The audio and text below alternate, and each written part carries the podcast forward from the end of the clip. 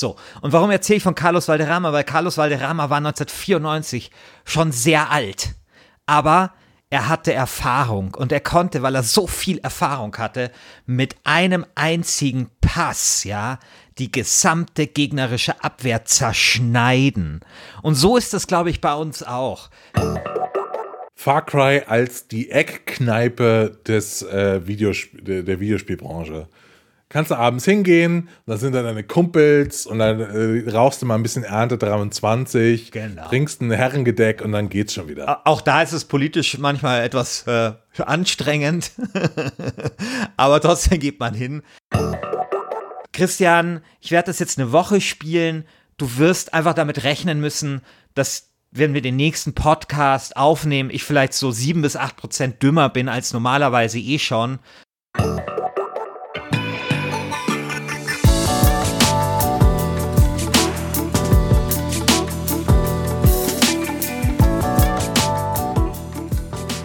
Herzlich willkommen zu einer neuen Institution im deutschen Spiele-Podcast-Bereich. Und zwar die aller, allererste Folge von Wer hat den Gürtel?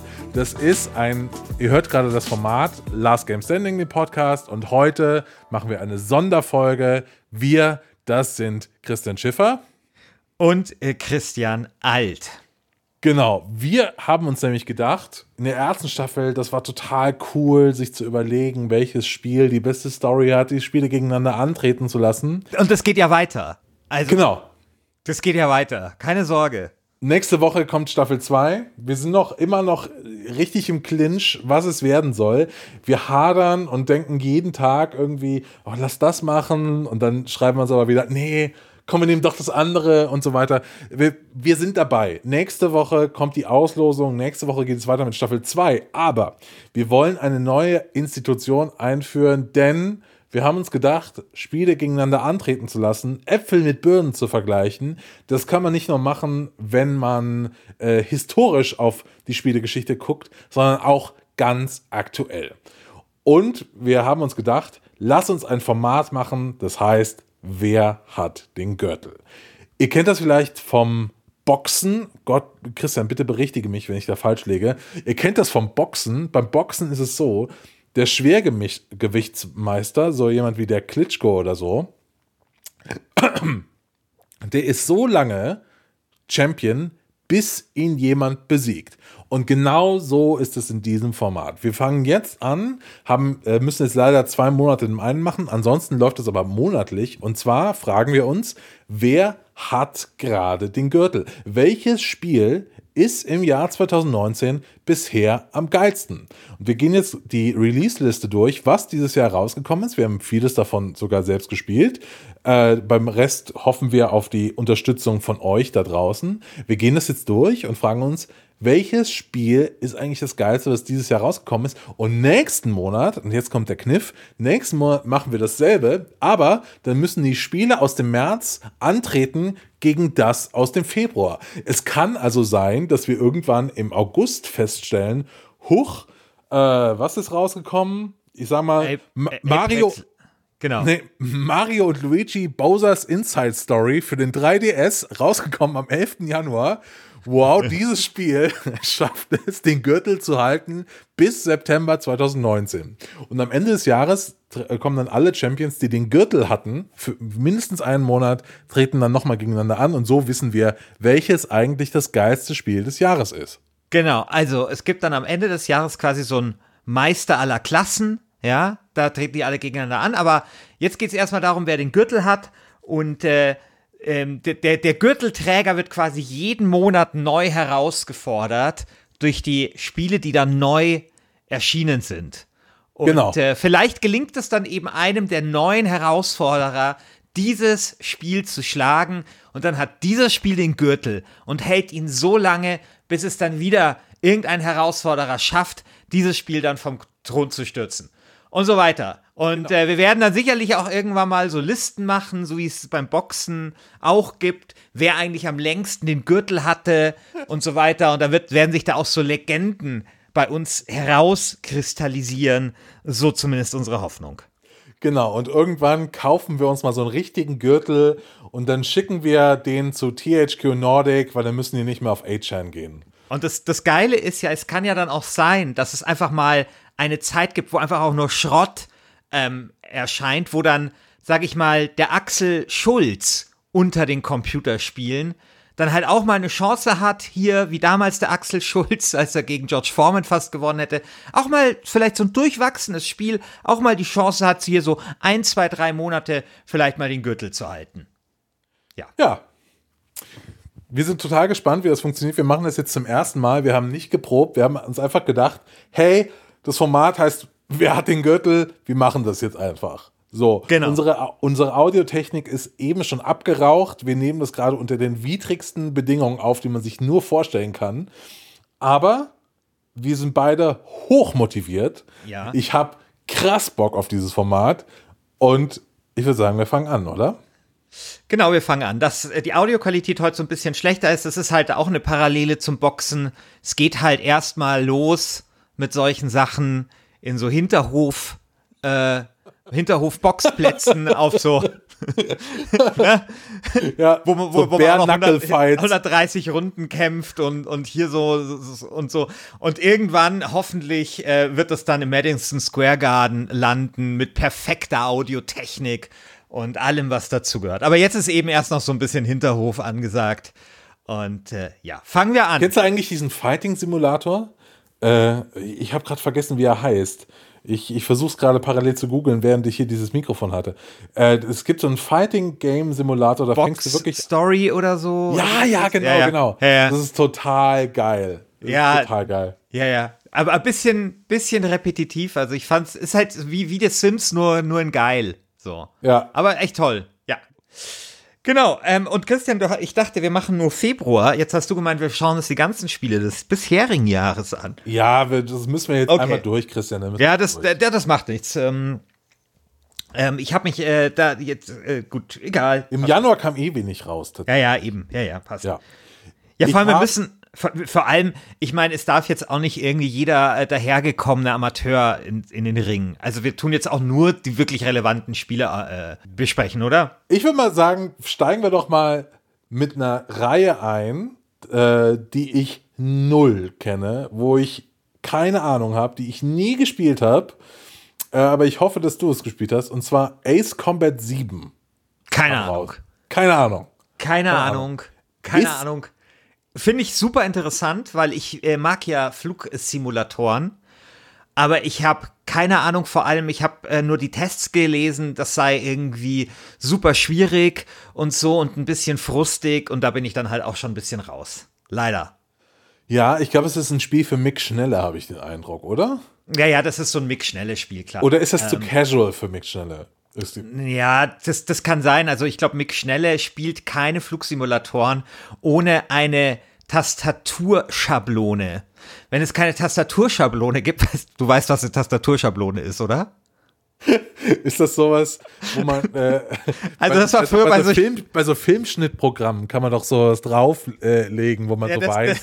Ja, genau. Also, äh, also bei, es gab früher Spiele, also so, früher als diese Simulationsspiele noch wirklich sehr, sehr komplex waren, da gab es dann manchmal eine Ta Tastaturschablone dazu, konntest du dir über die Tastatur drüberlegen und dann wusstest du, was du wo machst. Ja, und ich glaube, Mick Schnelle ist so ein Typ, ohne Tastaturschablone kommt mir kein Flugsimulator auf den Rechner. Weißt du? Ich dachte- Weil wenn es keine Tastaturschablone braucht, dann ist es irgendeine Casual-Scheiße, die Ja, mich aber- anrührt. ja, aber Tastatur- Und ich glaube, deswegen, deswegen, deswegen, äh, deswegen Ace Combat, glaube ich, ja, fällt da. Aber, Tasta aber Tastaturschablone ist doch schon für Menschen, die auf Flugsimulationen stellen, ist das schon Casual-Scheiße. Weil die haben doch dann zu Hause in ihrem Hobbykeller sich für 30.000 Euro oder so, so so ein Studio gebaut.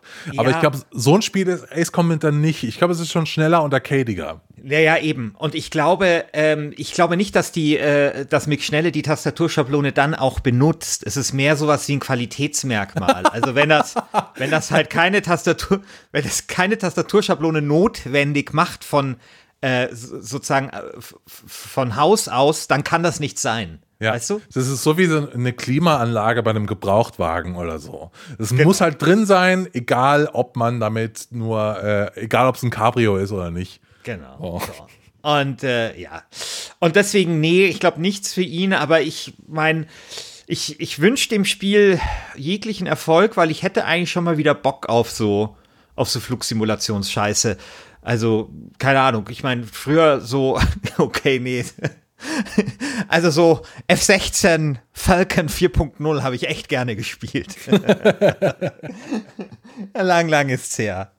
Ja.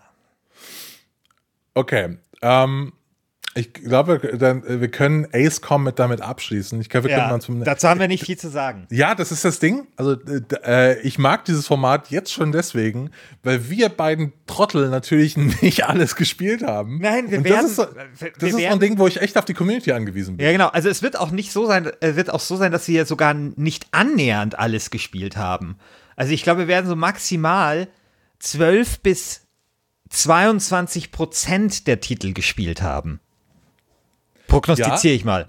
Ja, ich, ich glaube, das ist dann ein bisschen so wie, wie PowerPoint-Karaoke, weißt du?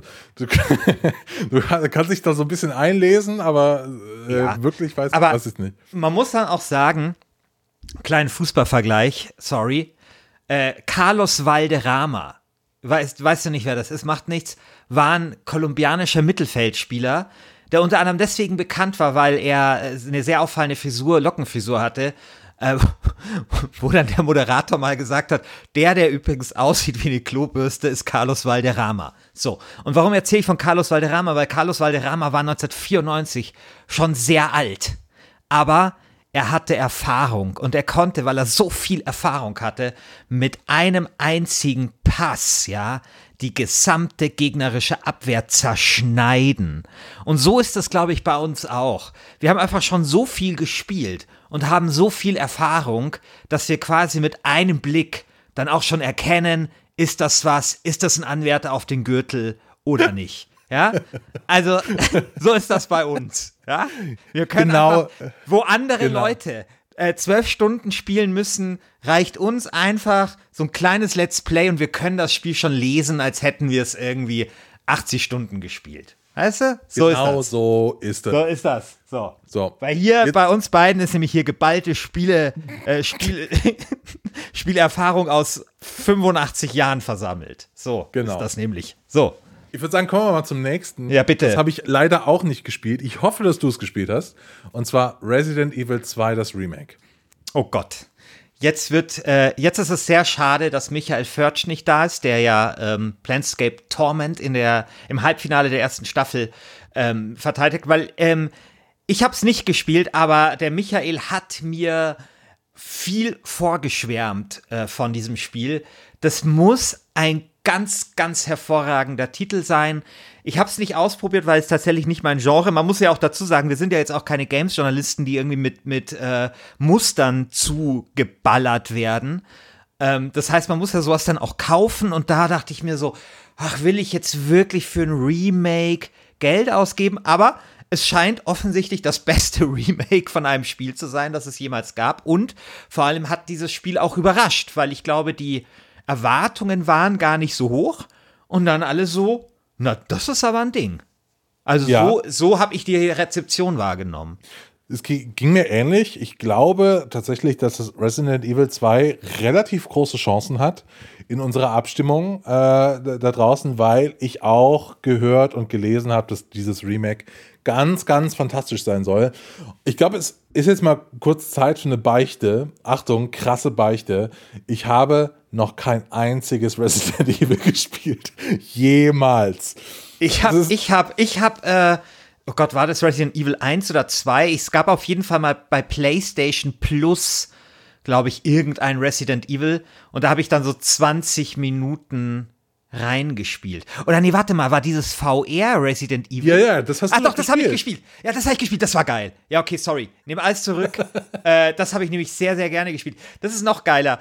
Äh, die Beichte, dass man ein Spiel nicht gespielt hat, obwohl man es gespielt hat. Das ist ein bisschen dumm. ja, also ich habe, äh, ich, ähm, Das einzige Horrorspiel, was ich, glaube ich, jemals gespielt habe, war äh, Silent Hill 2 und das fand ich echt cool. Aber ich bin halt so unfassbar schreckhaft. Das kannst du dir nicht vorstellen. Also ich gucke ja auch gar keine Horrorfilme. Mhm. Ich habe neulich irgendwie, also beziehungsweise sehr, sehr selten, ich habe neulich Hereditary gesehen. Ein unfassbar guter Film, aber ich habe danach so schlecht geschlafen. Mhm. Äh, ich hatte wirklich, wirklich Schiss vor, äh, davor. Und ich bin da, ich bin da nicht gebaut für, äh, ja. für, für, sowas. Und ich deswegen gebe ich dann auch nicht 60 Euro aus.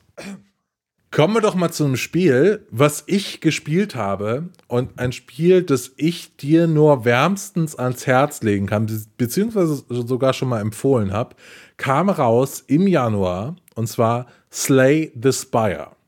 Ach, habe ich gespielt? Ja, habe ich natürlich gespielt. Das ist so geil. Ja, ich liebe hast, Slay the Spire. Das hast du mir vor einem Jahr ungefähr genau empfohlen weil da war ich gerade im Urlaub und ähm, ich hatte mich super auf diesen Urlaub gefreut. So erste Sonnenstrahlen und so, dann lag ich nur im Hotel und hab Slay the Spire gespielt. was, was für ein großartiges Spiel. Also muss man einfach äh, sagen. Also, ähm, ich ein, muss mal kurz ein, erklären, was es ist. Genau, ein eine Kombination aus Karten und Roguelike. Äh, ja, genau, Roguelike-Spiel. Wo man sich genau. denkt, wer kommt auf so eine Idee? Aber ist geil.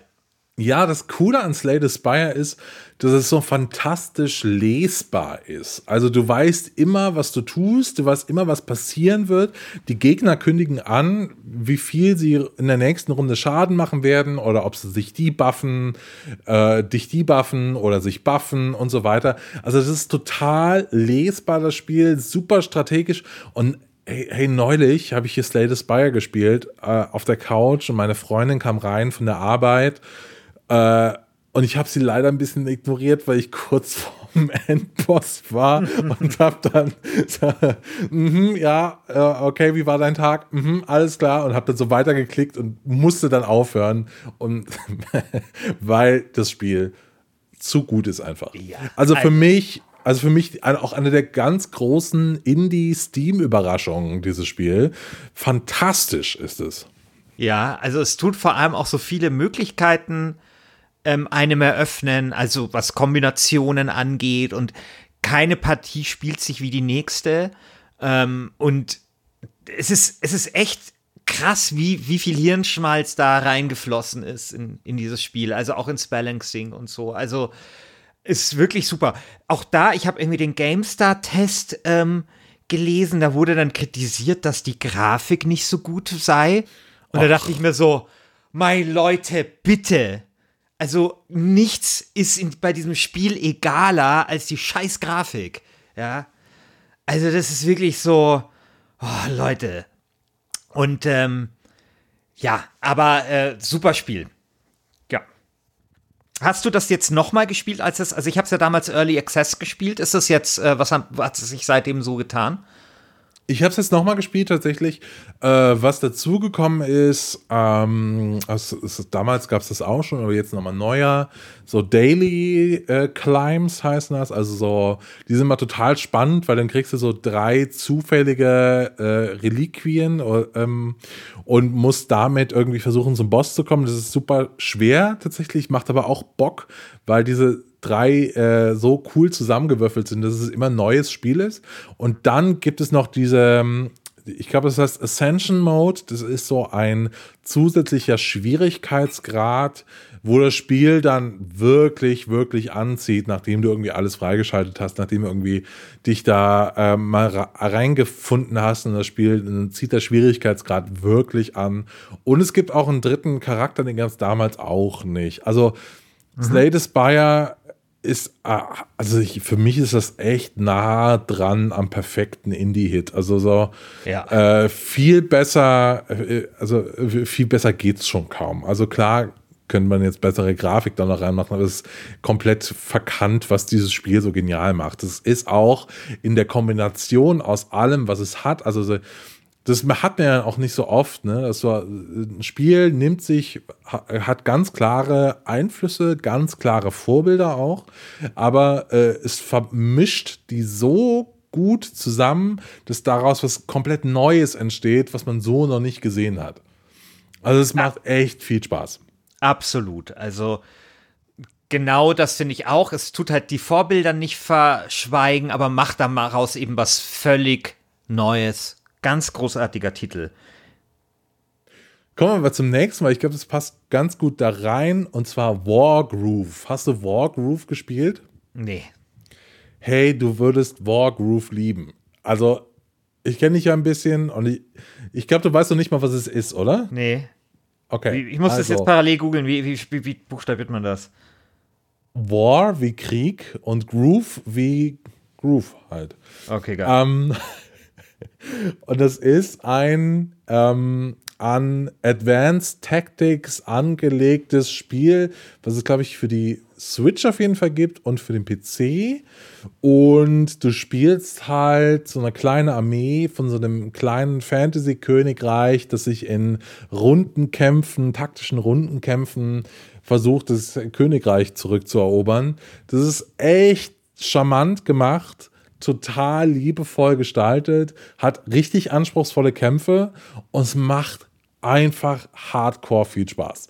Also ich habe das neulich mal so drei oder vier Stunden am Stück gespielt an so einem langweiligen Sonntag, wo nichts anderes ging und dann Wargroove kann man wirklich mal also wirklich eine, eine, Empfehlung, gerade auf der Switch, wo du irgendwie diesen im Handheld-Modus ein fantastisches kleines Spiel.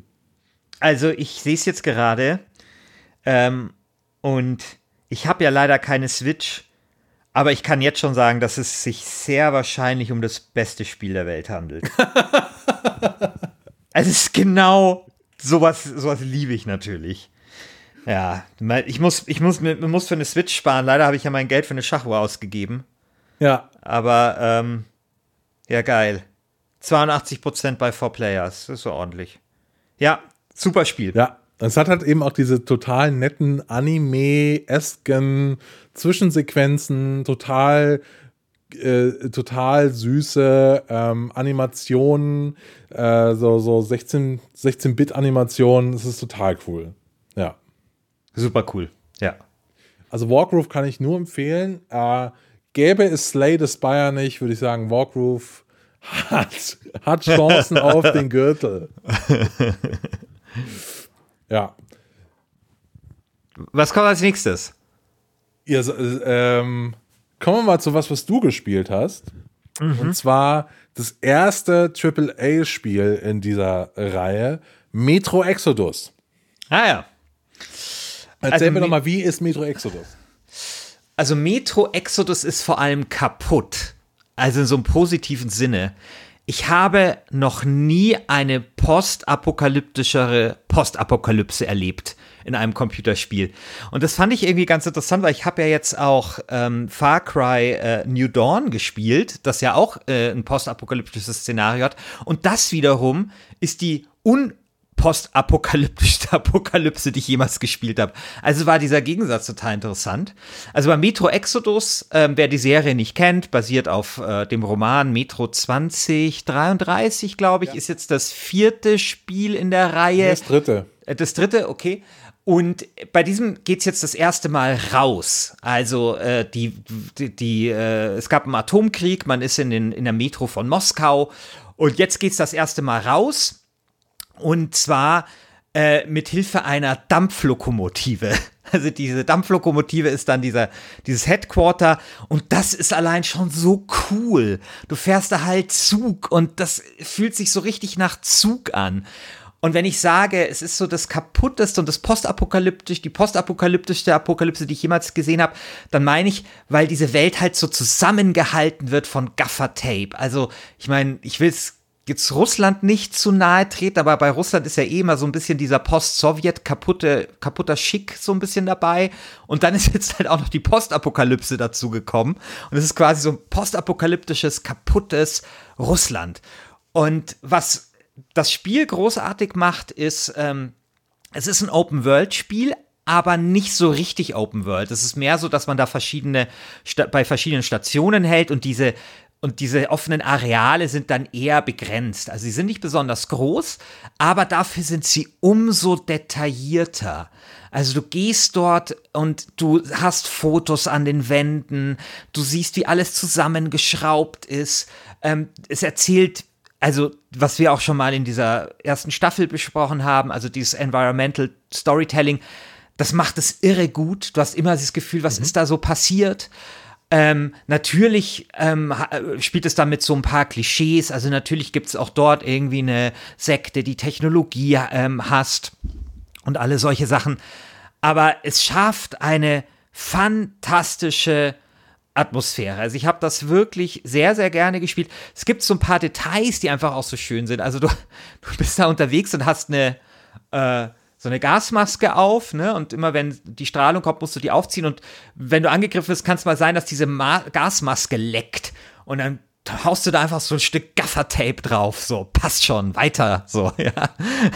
Und äh, wenn du die, äh, wenn du, wenn du viele Gegner abschießt, dann ergeben sich die Gegner dann zum Teil, was ich so noch nie im Spiel gesehen habe. Die sagen dann, okay, sorry, er ist echt nicht mein Tag.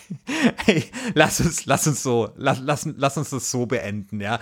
Und wo ich mir denke, ja klar, ich meine, würde ich ehrlich gesagt auch machen. Kommt da irgend so ein Typ, knallt alle ab, da würde ich dann auch irgendwann sagen, ja, okay, lass uns das, hey, alles gut, äh, lass mich leben und äh, lass uns das irgendwie friedlich beenden. Ja, ich kapituliere, ist schon in Ordnung, ja. Und das ist das ist echt, äh, echt sehr schön. Und dann ist das halt super atmosphärisch. Also es spielt zum Beispiel so am Ufer der Wolga und da ist es eigentlich genauso, wie man das erwarten würde, nämlich so sumpfig und so diesig und so, so ein bisschen wie bei wie bei Stalker oder wie man sich das so bei Tschernobyl vorstellt. Aber später fährt man dann mit diesem Zug in die Wüste nach Kasachstan und dann hast du dort diese Wüstenregion, bist dann in so einem Wüstensturm unterwegs und dann kommst du zurück in das Lager, das da aufgeschlagen war und da ist es dann total ruhig und generell hat dieses, dieses Spiel die schönsten Lager, also wo man so rastet und sowas, die ich jemals irgendwo gesehen habe. Also mir hat das irre gut gefallen. Es hat ja von der GameStar 90 bekommen. Ganz so hoch sehe ich es nicht. Es hat von, von 4Players irgendwie eine hohe 60 bekommen. Jörg Luibel hat es besprochen. Und ihm war, er fand, äh, dass die KI zu dumm ist. Und da muss ich jetzt sagen, ja, Mai, also ähm, man, also vielleicht zu mir, ich bin ein sehr fauler Computerspieler und wenn die KI dumm ist, dann finde ich das ganz gut, weil die gleicht dann meine Faulheit so ein bisschen aus und dann ist das wieder schön auf Augenhöhe alles. Also ich störe mich an sowas nicht. Ja, ähm, aber kannst du dir erklären, woher, also ein ja. Unterschied von 30, äh, 30 Punkten. Keine Ahnung, also heftig. Jörg Luibel ist einer, der sehr viel Wert legt auf eine glaubwürdige Umgebung. Also der ist ja auch mal bei Rollenspielen, schreibt der sowas wie unglaubwürdige Diebesmechanik oder so. Also hat er immer drin, wenn du zu leicht zum Beispiel Truhen aufmachen kannst oder so. Und ähm, Mai, es ist ein bisschen subjektiv. Also mir ist halt ähm, mir ist halt tatsächlich diese Atmosphäre da einfach wichtiger. Man muss dazu sagen, es ist wirklich ein Shooter. Also es ist der erste reinrassige Shooter, den ich seit langer, langer Zeit ähm, gespielt habe. Ähm, und ähm, ich hätte nicht gedacht, dass ich damit so einen Spaß habe. Das Spiel verlässt sich tatsächlich und ich finde zu Recht sehr stark auf seine Atmosphäre. Und ähm, das ist mutig, aber das geht für mich total auf. Der, ähm, der sehr geschätzte Kollege Markus Richter äh, vom Deutschlandfunk hat das dort auch besprochen. Der fand es äh, nicht so gut, weil er hat sich an daran gestört, dass, äh, dort, dass es dort zu wenig starke Frauenfiguren gäbe. Aber er hat auch gesagt, dass das nicht so weit gespielt hat und tatsächlich kommen später dann auch noch stärkere Frauenfiguren hinzu, wobei das schon irgendwie eine ziemliche Boygroup ist. Also, ähm, aber Mai. Aber insgesamt trotzdem fand ich super, super Erlebnis. Also ich, ich, ich liebe diesen Zug. Es müssen mehr Spiele ähm, in Zügen spielen. Das ist äh, eine Lehre, die man daraus haben kann. Und äh, ich erinnere mich, ich habe ganz warme Erinnerungen, wie ich da zwischen den Waggons stehe und dort eine rauche in diesem Spiel und einfach nur so rausschaue und mich irgendwie äh, durch dieses Russland fahren lasse. Das klingt, das klingt total total cool. Ist, äh, meine Frage wäre noch, ich habe gelesen, dass es vom Umfang her jetzt ein bisschen weniger ist als jetzt andere AAA-Spiele. Wie lang ist es und vermisst man das? Und äh also, also ich, ähm, also es ist wirklich kurz Ähm, mhm. Ich weiß nicht, wie gesagt, ich bin ein fauler Spieler. Ich brauche immer doppelt so lang für alles wie andere, aber ich vielleicht so 15, 20 Stunden. Und äh, ich, für mich war das aber okay. Also für mich hatte, ich mag ja lieber einen vernünftigen Spannungsbogen und lieber, sag ich mal, eine gut gebaute Welt mit vielen Details, ohne Längen. Ja, also ich meine, wir haben ja beide ähm, Red Dead Redemption gespielt. Äh, hätte Red Dead Redemption es nicht vielleicht gut getan, vielleicht ein Drittel kürzer zu sein? Ja, da wäre ich, auch schon durch. Ja, ich der, finde. Der Scheiß. Ja. Also ich hänge da bei Red find, Dead Redemption ja, gerade ja, ganz schön durch. Ich finde auch, und ich finde, also ich, ich weiß, dass es diesen Fetisch gibt, so in, in der Computerspielkultur, immer irgendwie diese, diese Spielzeit ähm, sehr, sehr hoch zu hängen. Aber ich bin für Quality Time. Also lieber 20 geile Stunden als 50 Stunden, von denen 20 scheiße sind. Ja. Das sehe ich genauso. Ja. Aber kommen wir dann doch mal zu dem zweiten Spiel von, glaube ich, vieren, die an dem 15. Februar rausgekommen sind. Das ist kompletter Wahnsinn gewesen. Ja. Also ja. was für ein, was für ein Tag. Äh, Kommen wir mal vielleicht zu dem, was du nicht gespielt hast. Ich weiß, dass du es nicht gespielt hast. Das irgendwie, glaube ich, ich kenne niemanden, der die Vorgänger gespielt hat. Crackdown 3. Hast du jemals auch nur einen Funken Interesse für die Crackdown-Serie aufgebaut? Nee, nee. Ich muss, muss jetzt auch noch mal schnell googeln, um was es sich dabei überhaupt handelt. Tatsächlich. Crackdown 3 ist doch der, der Titel, der ähm, ewig angekündigt war. Ich glaube, der wurde schon sogar fast als äh, relativ am Anfang des Lebenszyklus der Xbox One angekündigt und die meinten so die ganze Zeit, hey, wir machen so geile Cloud-Berechnungen. Wir berechnen da alles in der Cloud. Wir haben so, ähm, äh, wir haben so Partikeleffekte, die berechnen wir alles in der Cloud. Dann zwei Jahre später hat sich herausgestellt, so einfach ist das gar nicht, irgendwelche Sachen in der Cloud zu berechnen. Microsoft hat den Auftrag dann an einen anderen Entwickler gegeben äh, und die haben dann da auch so rumgemacht. Und jetzt kommt der Teil, den ich, den ich nicht so genau weiß. Ich glaube, dann wurde das Ganze nochmal zu einem dritten Entwickler gegeben und jetzt haben die äh, Crackdown 3 rausgebracht und ich habe noch keine einzige Werbung irgendwo für Crackdown 3 gesehen. Ich glaube, die haben das jetzt einfach so schnell so raus, rausgetan, damit und sich so äh, ducken sich jetzt so weg, damit niemand nachfragt, äh, was das jetzt genau für ein Spiel ist. Hat sehr, sehr schlechte Kritiken bekommen. Komisch, oder? Eigentlich würde man doch denken, drei Entwicklerstudios, mit jedem Entwicklerstudio wurde es doch bestimmt besser. genau. Äh, äh, äh, es ist nicht so geil angekommen, Crackdown 3. Und ähm, ich habe schon im Februar 2014 beschlossen, dass mich Crackdown 3 nicht interessiert und es ist heute nicht anders, fünf Jahre später. Ja, Metascore 57 spricht eine deutliche Sprache. Ja, ich glaube auch. Aber Terry Crews ist äh, mit im Spiel, der amerikanische Schauspieler. Und das ist doch ganz cool. Ähm, ja, jetzt spiele ich es natürlich. Jetzt, jetzt, jetzt, ist, jetzt ist okay. Aber kommen wir nochmal, äh, gut, das war zu Crackdown 3. 15. Februar. 15. Februar. Das nächste Spiel, das hast du gespielt, hast du eben schon gesagt, Far Cry New Dawn. Also, ähm, ich weiß nicht, ob ich dir. Du hast, du kennst doch meine, meine dumm-gut-Matrix, oder? Ja. Also ich, ich teile doch immer Spiele ein in dumm, also in, in, in dumm und gut. Also für mich gibt es halt dumme Spiele, die schlecht sind. Es gibt gute Spiele, die dumm sind. Es gibt kluge Spiele, die schlecht sind. Und es gibt kluge Spiele, die gut sind. Das versteht jetzt kein Mensch.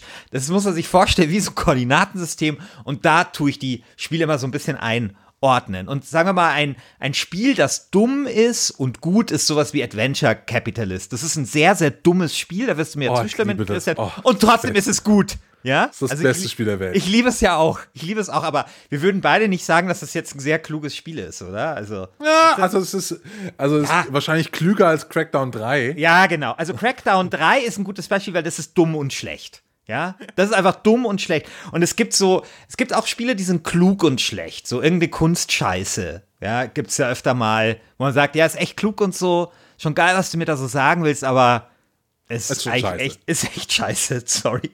Und klug und gut ist sowas wie Planescape Torment natürlich, ja? ja? das ist dann so, das ist so der Ding. Und dumm und gut, dazu würde ich jetzt auch Far Cry zählen. Ehrlich gesagt auch ein bisschen aus Gewohnheit, weil ich bisher alle Far Cry-Spiele sehr schnell bei dumm und gut einsortiert habe. Dumm, weil Far Cry einfach wirklich dumm ist. Also es ist so von der Handlung immer dumm und es ist auch ein bisschen vom Gameplay dumm, aber es ist so, es sind trotzdem gute Spiele, also die sind ganz gut gepolished, die machen schon Spaß. Ähm, für mich sind das so ganz gute Podcast-Spiele, ja, wo man so sein, da kommst du abends heim, ja, hast irgendwie 18 Podcasts aufgenommen und jetzt willst du einfach mal dein Hirn äh, runterfahren, dann spielst du das halt. Man sollte sowas nicht zu viel spielen, weil ich glaube, dann wird man wirklich auch selber so ein bisschen dumm. Aber ähm, so hier und da mal sich so, sich, sich so in dieser Dummheit suhlen, weißt du, das kann man mit so Far Cry ganz gut und das ist diesmal auch so. Ich finde super interessant, dass es ja eben diese Postapokalypse, es ist ja eine Atombombe hochgegangen und du merkst davon nichts. Es ist alles geiler als vorher. Das Spiel geht los, überall sind Blumen, alles ist bunt, alles ist total happy-mäßig. Dieses Spiel ist so ein einziger Werbespot für den nächsten Atomkrieg, ja, weil es sagt Ja. ja die ganze Zeit, Genau. hey, Ich, und damit, und damit ist das, das eben so interessant, ist die totale Antithese zu, ähm, zu Metro Exodus. Also ich noch nie wurde die Postapokalypse in zwei Spielen so unterschiedlich dargestellt und das auch noch innerhalb von einer Woche. Und ehrlich gesagt, ich spiele das jetzt, dieses ähm, Far Cry 4. Ich habe keine Ahnung, um was es geht. Irgendwas mit den Zwillingen. Eigentlich ist alles wie, äh, habe ich Far Cry 4 gesagt? Entschuldigung. Äh, ich spiele jetzt, spiel jetzt dieses Dawn, neue Far Cry genau, 7 oder so. egal, Wurst. Also ich spiele jetzt irgendwie dieses äh, neue Far Cry. Es ist alles wie in einem Vorgänger. Äh, ich weiß nicht, um was es geht. Irgendwas mit zwei Zwillingen und so. Und ich mache da jetzt irgendwas und so und muss irgendwie Ethanol besorgen, um meine Basis auszubauen. Und das mache ich jetzt. Und Christian, ich werde das jetzt eine Woche spielen. Du wirst einfach damit rechnen müssen, dass wenn wir den nächsten Podcast aufnehmen, ich vielleicht so sieben bis acht Prozent dümmer bin als normalerweise eh schon. Also dass ich vielleicht die ein oder andere noch gröbere Wortfindungsstörung habe als eh schon, weil ich sicherlich ein bisschen dümmer in dieses Spiel, aus diesem Spiel herauskommen werde, als ich hineingegangen bin. Trotzdem, wie gesagt, kein schlechtes Spiel, aber halt dumm. ja, ist halt dumm. diese, diese, diese, diese Aussage, ich habe es nicht gespielt, aber tatsächlich, ich werde da richtig sauer, wenn ich an diese Grundaussage dran denke. Also ich, ich finde auch, man kann, nee, wirklich, man kann welche, auch, welche Grundaussage? Also, äh, ich, ich glaube, es gibt gerade in der äh, Gegenwartskultur so eine Untergangsfantasie, äh, Fantasie, dass man irgendwie vielleicht auch bedingt von der allgemeinen äh, Situation dort draußen, dass man irgendwie sagt, hey, lass mal irgendwie hier alles abreißen und schnell Wiese hinmachen und dann wird alles geil. Und es gibt so ein paar Spiele, die bedienen die sehr, sehr stark. Und man muss aufpassen, wie man damit umgeht. Man kann da, äh, man, man kann damit umgehen, vielleicht mit so einem eskapistischen Beispiel, dass man irgendwie sagt, hey, wenn, man nimmt sich irgendeine Fantasy-Welt und so weiter. Aber bei Far Cry New Dawn, wo das Spiel spielt in Oregon oder Washington oder so, äh, und Washington State, und äh, man zündet einfach eine Atombombe und danach, danach ist alles geil. Genauso wie bei Fallout 76, wo du auch hingehst und zündest jetzt Atombomben, um geiles Loot zu bekommen. Oder bei The Division 2, wo irgendwie ein äh, Pilz die äh, 90% der Menschheit ausrottet. Aber danach ist alles geil, weil wir bauen uns jetzt eine neue Basis und wir machen jetzt alles neu, haben eine Chance auf einen Neuanfang. Mich macht das sehr, sehr fertig. Und Ja, ja. Mich, mich, mich machen auch Besprechungen fertig, die darauf nicht eingehen, weißt du, auf diese politische Dimension von diesen. Mhm. Ja, von diesem also dazu, also ich meine, äh, das Interessante ist ja dann auch bei Far Cry, die Überleben sind natürlich alle Prepper, ja. Und das ist ja auch, ja, sind Prepper, weil wir haben uns vorbereitet, ja, und ihr Deppen nicht. Und das ist ja auch das Absurde in diesem Vorgänger, also wo es ja um diese Sekte und diese amerikanischen äh, sogenannten, also an anständig Reichsbürger ging, also um diese äh, Milizen und so. Da waren ja die Gegner von denen waren ja Prepper, ja. Also so, das war so völlig absurd. Und ähm, die, ich meine, die ganze Serie hat ja sowas Antimodernistisches immer, ja, und äh, das war eben in dem, in dem Teil davor ganz massiv mit den Preppern, das ist jetzt halt noch krasser, weil so, hey, wir haben hier eine Atombombe fallen lassen, jetzt ist alles geiler und so richtig hippie-mäßig und äh, gut, dass sich die Prepper vorbereitet haben und so. Und ähm, das alles. Äh, Was ein also, Scheißdreck. Ja, ja, also da musst du wirklich komplett dein Hirn abschalten. Natürlich, ich meine, jetzt ist es natürlich ein bisschen so, dass Far Cry immer, und das muss man der Serie, finde ich, schon zugestehen, immer eigentlich was gemacht hat zwischen dieser Fallhöhe aus Paradies und sozusagen dem der düstere Düsterheit der Geschichte so ein bisschen. Also es war immer so, es hat im Paradies gespielt, aber du hattest dort immer mit total wacken Leuten zu tun. Und eigentlich hat das Spiel massiv von dieser Fallhöhe gelebt. Und ich finde, dass die auch was Faszinierendes hat. Also dieses Beklemmende in der, ähm, im Paradies quasi, in der Idylle.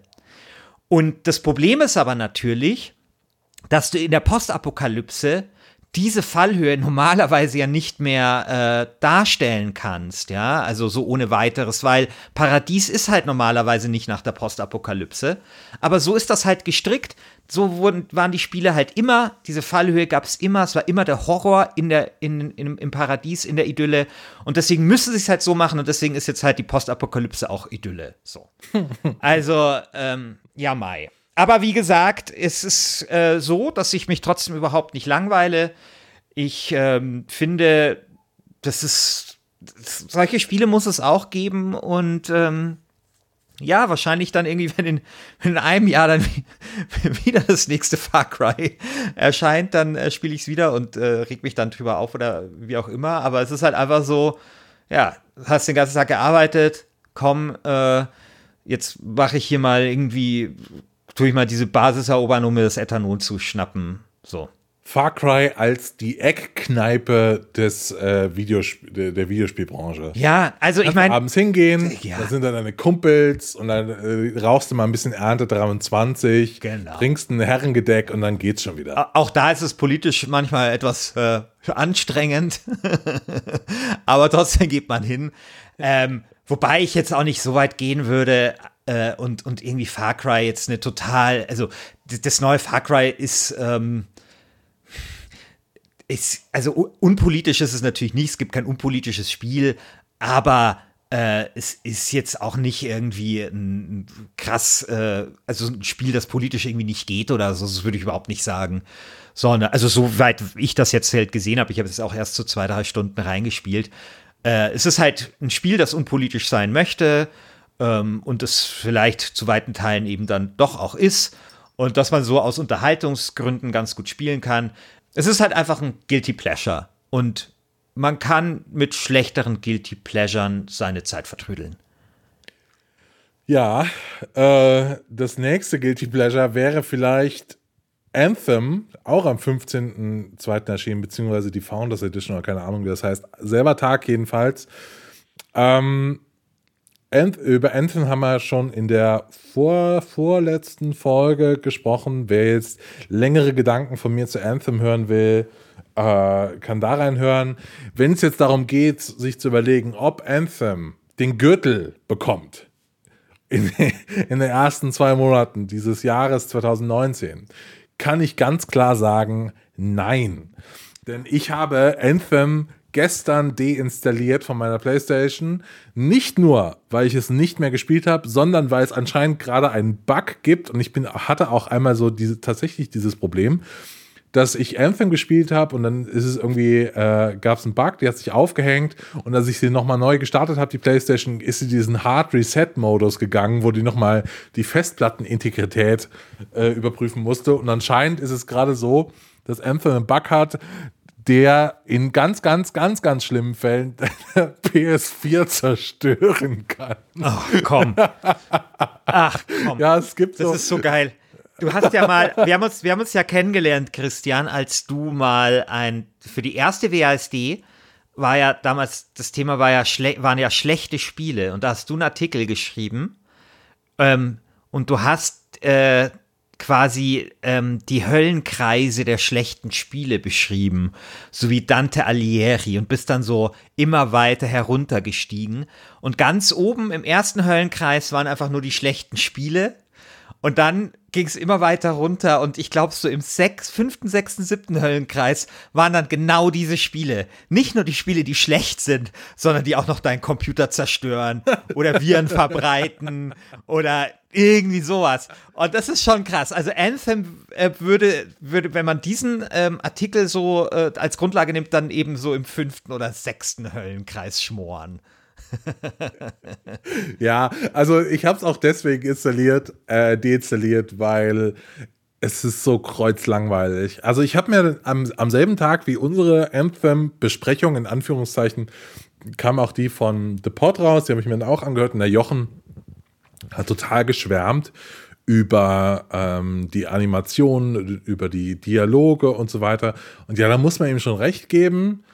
Aber bis ich mal dahin komme, dass ich mir das alles anschaue, bin ich so gelangweilt und das geht nicht. Nee. Also Anthem äh, kann man jetzt vergessen, vielleicht mal in einem halben Jahr nochmal reinschauen, wenn äh, es Free-to-Play ist und ja. mein Gott, ja, aber, aber, aber kriegst du halt da den Gürtel. Ja, aber nein, nein, also kleine Regelkunde. Äh, für, für einen Gürtel kann man nur einmal antreten. Sorry. Okay. Ja, gut. Ja, sonst, werden wir ja, sonst werden wir ja wahnsinnig. Ja, das und stimmt. Das, das, stimmt. ist halt einfach, du hast halt einmal eine Chance und dann stehst du in diesem Ring und dann musst du halt liefern und wenn du es nicht machst, dann hast du halt Pech, dann musst du dir einen anderen Sport suchen. So. Ja, ja, und während wir hier schon ganz schöne Schwergewichte bisher hatten im Ring, Anthem ist dann eher so ein, so ein, äh, äh so ein Leichtgewicht. Und ja, ja, ja, also das, genau. Ja, wer mehr will, hören will, äh, es gibt eine ganze Folge zu Anthem und Fallout 76, hört doch da mal rein. Dann Jetzt auf das nächste Spiel freue ich mich sehr, weil das nächste Spiel hat ganz krasses Shitstorm-Potenzial, wenn wir jetzt, wir zwei ein Trottel jetzt darüber reden. Und zwar Kingdom Hearts 3. Boah. Ist rausgekommen. Puh. Ich habe keine, keine, Ahnung keine von Ahnung. Kingdom, Kingdom Hearts. Keine Ahnung. Ich habe noch nie Never. davon gesehen. Ich, äh, ich habe hab auch nur Bilder so vor Augen. Also ich, also ich weiß ungefähr, wie es aussieht. Und ich könnte, glaube ich, das Genre grob eingrenzen, aber ich habe keine Ahnung. Ja, für, äh, äh, was ist denn das Genre? JRPG? Ja, ja, ich glaube. Scheiße. Ja, aber ich glaube, ohne, ohne rundenbasierende Kämpfe, oder mit? Ja, ich glaube auch. Ja, ja, genau. äh, irgendwie so. Ja, also Leute, sorry, aber das ist wirklich sehr ja. weit weg. Das, äh, was ich nur davon gesehen und gehört habe, ist, dass die Story angeblich unfassbar kompliziert sein soll. Also das kann man sich nicht vorstellen, wie kompliziert die Story von äh, Kingdom Hearts 3 ist. Mit tausenden Parallelwelten und Charakteren, die einmal im ersten Teil aufgetreten sind und plötzlich musst du wissen, was der, was der Mensch vor 15 Jahren mal irgendwie gesagt hat und so. Also ganz, ganz schlimmes Storytelling äh, habe ich gelesen und gehört. Und es macht jetzt nicht so Bock, irgendwie da sich das anzusehen. Ja, vor allem jetzt irgendwie nach drei Stunden Far Cry New Dawn bin ich auch einfach zu dumm, um sowas zu verstehen. Sorry, also da, da, da, müsste Kingdom Hearts sich einen anderen Erscheinungstermin äh, suchen. Äh, wenn nicht, nicht gerade dann, wenn ich kognitiv so eingeschränkt bin, weil ich, weil ich äh, die falschen Spiele gespielt habe.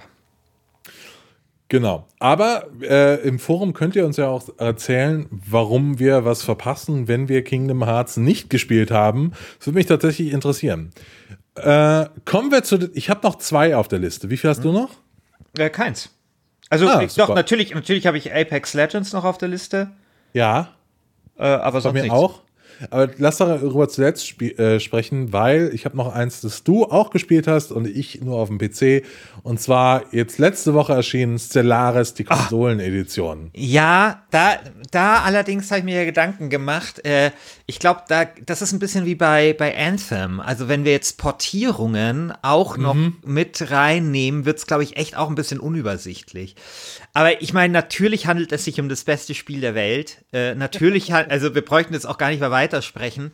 Äh, Stellaris ist der Wahnsinn. Die Konsolenversion ist irre gut, also irre gut zu steuern. Allerdings fehlen die ähm, DLCs. Ähm, aber wer eine PlayStation hat und Bock hat auf so 4X, das ist dann sein Spiel. Also das ist irre, irre gut, wie das umgesetzt worden ist.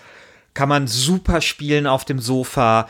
Und ich, also ich, ich habe tatsächlich immer gesucht nach einem guten 4X-Spiel für die PlayStation. Es gab keins so richtig. Und jetzt gibt's eins und du weißt selber, Christian, ich habe das, ich habe Termine abgesagt, ich, ich habe ich, ich hab mich, hab mich zurückgezogen. Ich, also ich, das gibt's bei mir gar nicht mehr so oft, dass ich so ein Spiel habe. Also es gab ja diese Woche diesen Begriff des Risikogamers, ja äh, irgendeine Studie, die äh, Risikogamer definiert hat. 400.000 Leute in Deutschland sind Risikogamer. Und dazu gehört unter anderem, dass man irgendwie während der Arbeit ans Spielen denkt und sowas. Und ich war sowas von Risikogamer wegen Stellaris, weil ich das einfach so ein, das ist einfach so ein fantastisches Spiel. Ähm, da passieren immer, dass jede Partie anders passieren immer so tolle Sachen und dann hat es eben diesen, diesen tollen Sound und diese Weltraumatmosphäre. Ich liebe es sehr, aber wie gesagt, noch keine DLCs. Die DLCs sind in sehr schwankender Qualität für die PC-Version. Ähm, aber manche sind eben auch gut und die hätte ich mir tatsächlich für die Konsole gewünscht. Aber trotzdem, wer das nicht kennt, äh, sollte es mal spielen. Wer äh, auf der Konsole eben ein schönes, cooles 4X-Spiel äh, 4X äh, sucht, sollte es äh, sich holen. Ähm, ja, eine klare Empfehlung. Und wenn es wenn es äh, das erste Mal herausgekommen wäre, nicht nur ein heißer Kandidat äh, für den Gürtel, sondern mein auch Meister aller Klassen. Oh, mir ist gerade noch was eingefallen. Scheiße, es kam schon, wir haben erst den Anfang März und es kamen schon so viele Spiele raus. Mir ist noch was eingefallen, was ich auch gespielt habe und wo ich den Vorgänger fantastisch fand. Und zwar ist vor zwei Wochen erschienen Sunless Skies. Hast oh du Sunless Sea mal gespielt? Bitte, natürlich. Also, okay. das ist wirklich eins der allerbesten Spiele der letzten. Das sagst du jetzt schon zum dritten Mal. Ja, aber so ist das halt. Da, da, da kann ich nichts dafür. Das ist halt, ist halt einfach Fakten. Nee, also Sunless Seas äh, ist, ist halt so geil, weil das. Ich mag das ja, wenn so die innere, also wenn das mechanisch toll ist und dann die äußere Form so toll dazu passt. Also ich bin ja so, also eins meiner absoluten Lieblingsspiele ist ja so The Darkest Dungeon. Da freue ich mich ja so irre jetzt, dass da der zweite Teil rauskommt. Und das ist eben auch sowas, wo so die äußere Form, der Kommentar, die Ästhetik halt so toll zu diesem Spiel passt, dass aber eben so ein, so ein grandioses mechanisches Grundgerüst hat. Das ist eben das, was äh, Slay the Spire vielleicht nämlich noch fehlt. Also wenn es sozusagen auch noch so nicht nur gute Grafik, sondern so ein, wie soll man sagen, so, so, so das drumherum insgesamt so toll, äh, also damit Schritt halten würde. Und äh, ich finde bei Sundes äh, Seas, da ist das eben auch super ähm, erfüllt. Nee, beim zweiten ist es so, ich habe jetzt leider noch zu wenig gespielt, weil mein PC schafft es nicht mehr so ganz. Äh, bei mir ist die Schrift ja. zu klein. Bei meinem neuen, ich hatte einen neuen PC, das ist irgendwie so zu kleiner Bildschirm. Schrift ja, zu klein. Das nervt mich. Ja, du hast wahrscheinlich so eine 4K-Auflösung. Musst ja. du einstellen, dass es irgendwie doppelt ist. Egal. Ach, scheiße. Okay. äh, äh schön, der Podcast ist gleichzeitig etwas Nachhilfestunde. Ja, nee, also ich, es ist bei mir leider nicht so, ähm, funktioniert leider nicht so, aber ich finde äh, jetzt beim zweiten Mal ist tatsächlich genauso geil wie beim letzten Mal. Also ich muss da jetzt wirklich noch weiterspielen, aber auch diese Lokomotive zu haben, es macht vieles, vieles ein bisschen komfortabler, habe ich den Eindruck. Es ist nicht mehr so unnachgiebig wie beim letzten Mal, aber gleichzeitig auch noch bockschwer. Und es macht einfach richtig viel Spaß. Und ich habe das Gefühl, dass es noch ein tieferes Spiel ist, äh, jetzt von den, mm, äh, von den Story-Entscheidungen und so weiter, die man irgendwie treffen kann, als beim letzten Mal. Also bei mir tatsächlich Sunless Skies, auch wenn es mir so spät eingefallen ist, auch ein heißer Anwärter auf den Gürtel. Also es ist tatsächlich ja, gar nicht so einfach. Also ich glaube, so das, das Einzige, was halt Sunless Sky im Wege stehen könnte, ist, dass es eigentlich eine Evolution des ersten Teils ist. Und vielleicht sind die Leute ja eher so scharf auf was Neues oder so. Da muss man mal schauen. Bin ja gespannt, wie, wie die Leute entscheiden. Aber auf jeden Fall ja, also klare Anwärter. Ähm, das ist so, der André Peschke hat damals ja im, im, in The Pot auch erzählt, er hat das im Urlaub gespielt und war so ganz entspannt und hat dann und, und das hat dann so super gepasst zu dieser Situation und ich habe mir Sunless Skies tatsächlich jetzt aufgehoben in fünf Wochen habe ich Urlaub Und äh, das wird einfach der Sunless Sky Urlaub. Oh. Ja. In Fallen London.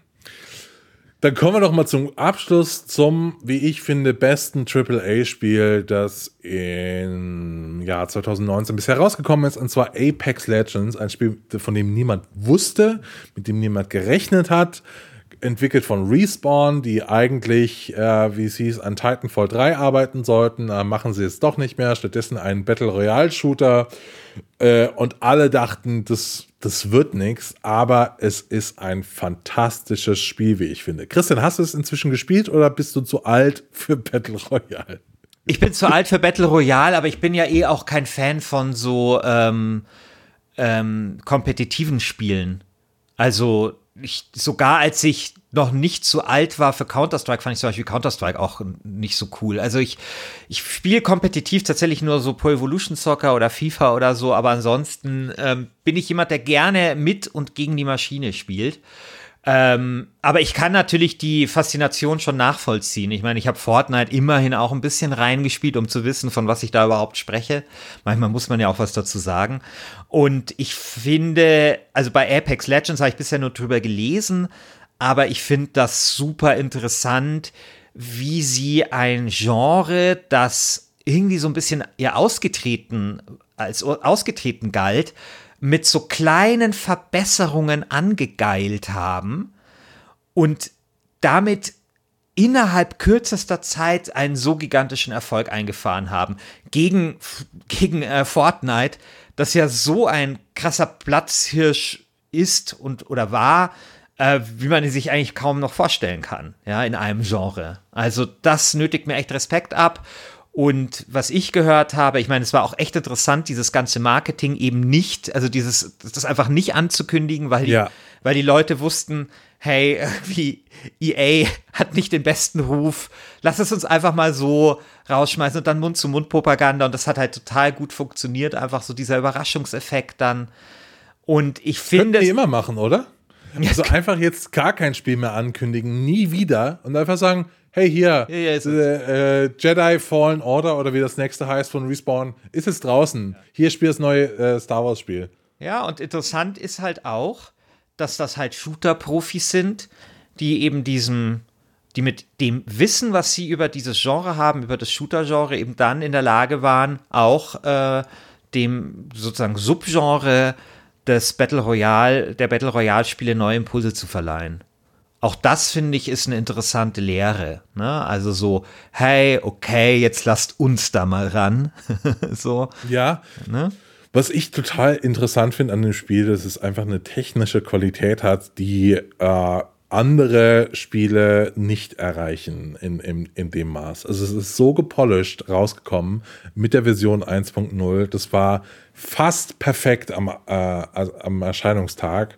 Und das musste einfach erstmal hinkriegen. Das ist hm. total interessant und total bemerkenswert, äh, sowas zu schaffen. Server sind nicht abgeraucht, war alles mehr oder weniger kein Problem. Ähm, einfach, da, da, da, merkst du, das sind Leute, die wirklich ihr Handwerk beherrschen. Jetzt mhm. im Gegensatz zu dem Anthem, Anthem Beta oder so. Das hat ja, ja nicht so geil geklappt. Ja, und ähm, auch sympathische Leute auch, ne? Also ja. diese Respawn-Typen. Ja. Kommen wir doch mal zum Gürtel. Christian, ich frage dich jetzt einfach auf den Kopf zu, welches Spiel hat deiner Meinung nach den Gürtel verdient? Das ist echt schwierig, weil ich würde fast sagen, habe ich allerdings nicht gespielt, dass ähm, Sunless Sky äh, den Gürtel verdient hätte. Aber ich persönlich würde vielleicht eher zu ähm, Metro Exodus tendieren. Ähm, klar, das habe ich gespielt und so, aber das muss ich sagen, hat tatsächlich, ich hätte es nicht gedacht, dass dieses Spiel mich so äh, beeindruckt. Und ich finde, dass dieses Spiel, ich meine, es ist jetzt nicht Triple A, das ist so Double A, mag ich ja eh gerne.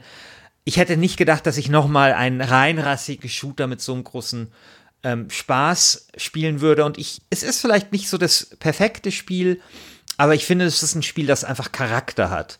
Und wir wissen ja auch so aus dem Boxen, dass da nicht immer vielleicht dann die perfekten Sportler oder Sportboxer dann die waren, die dann den Gürtel getragen haben, sondern vielleicht dann auch eben, eben die mit Ecken und Kanten und vielleicht dann auch mit etwas schwierigeren Persönlichkeiten dann die waren, die am Ende eben den Gürtel hochhalten konnten. Wie die, die René so, Wellas. Genau, irgendwie so die René Wellas, die Mike Tysons, die Muhammeds Ali, Alis dieser Welt. Und äh, da sehe ich tatsächlich eher so, äh, ja, in dieser Tradition sehe ich dann vielleicht äh, Metro Exodus. Also hat mich, fand ich wirklich tolles Spiel. Ob es Zeug hat zum Gürtel, weiß ich nicht, aber es hat auf jeden Fall das Zeug, um da im Ring zu stehen und sich äh, gut zu verkaufen. Bei mir ist es ganz klar Slay the Spire. Also äh, Sun is Guys ist toll, wirklich, wirklich toll. Wargroove ist toll. Ich liebe Apex Legends, aber Slay the Spire spricht bei mir nochmal so eine ganz andere Ebene an, dass ich hier irgendwie was bekomme, was ich so noch nie vorher gespielt habe. Und außerdem finde ich, und das ist jetzt natürlich ein äh, blödes moralisches Argument, aber ich finde, man darf so ein Spiel, das irgendwie jetzt auch in der Version 1.0 mal vorliegt und was schon seit einem Jahr ein absoluter Geheimtipp ist, das darf man auch mal belohnen mit einem Gürtel. Ja. Finde ich, das hat's verdient. Ja, also wenn Slay the Spire den Gürtel hochhalten darf, in die Luft recken darf, dann würde ich mich auch sehr mitfreuen. Ich würde sagen, wir geben dann diese Empfehlungen weiter in unser Forum. Äh, ich hoffe, euch hat dieser Versuch eines neuen Formats gefallen für uns. Äh, Christian, wie fandst du es so? Äh, ich fand es ganz prima. Also natürlich, äh, ja, natürlich äh, vielleicht äh, hier noch ein bisschen wackelig. Beim nächsten Mal sitzen wir, wir sind ja heute quasi getrennt voneinander. Das ja, nächste das Mal sitzen tragisch. wir dann äh, ja auch zusammen und vielleicht äh, streiten wir uns dann auch mal wieder ein bisschen. Äh, ich glaube ja, dass das, äh, das Volk das auch will, so, dass wir uns manchmal so ein bisschen necken. Ähm, und ähm, ich, ich finde es halt, ähm, ganz geil, weil es ist so eine, so eine Form, einfach mal so ein bisschen so das ganze Revue passieren äh, zu lassen. Und ähm, ich finde, das macht man viel zu selten. Also, weil bei Computerspielen ist es ja immer so, hey, äh, 15.000 Previews für das Spiel, dann steht es so eine Woche in der Öffentlichkeit und dann verschwindet es plötzlich zwei Wochen später wieder und es interessiert keine Sau, bis es dann 15 Jahre alt ist und in irgendwelchen Retro-Artikeln aufgegriffen wird. Und wie, das ist quasi jetzt unser Versuch, dem etwas entgegenzusetzen und zu sagen, ne, also vielleicht eben mal einen Monat später noch drüber sprechen, vielleicht eben über den Gürtelträger ein bisschen länger sprechen und damit einfach Spiele, die großartig sind, ein bisschen nachhaltiger zu würdigen.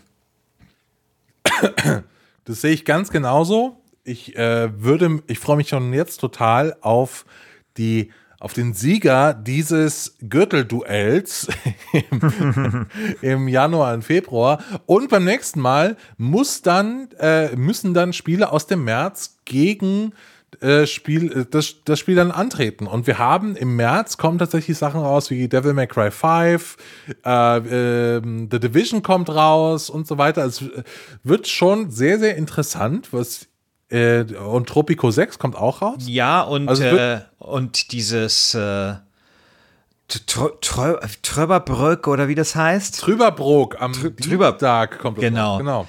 Das kommt am Dienstag raus, genau. Also es äh, wird ein interessanter Monat und ja, das Spiel muss dann antreten gegen den Champion. Wir würden uns freuen, wenn ihr abstimmt unter forum.lastgamestanding.de, welches Spiel den Gürtel haben soll.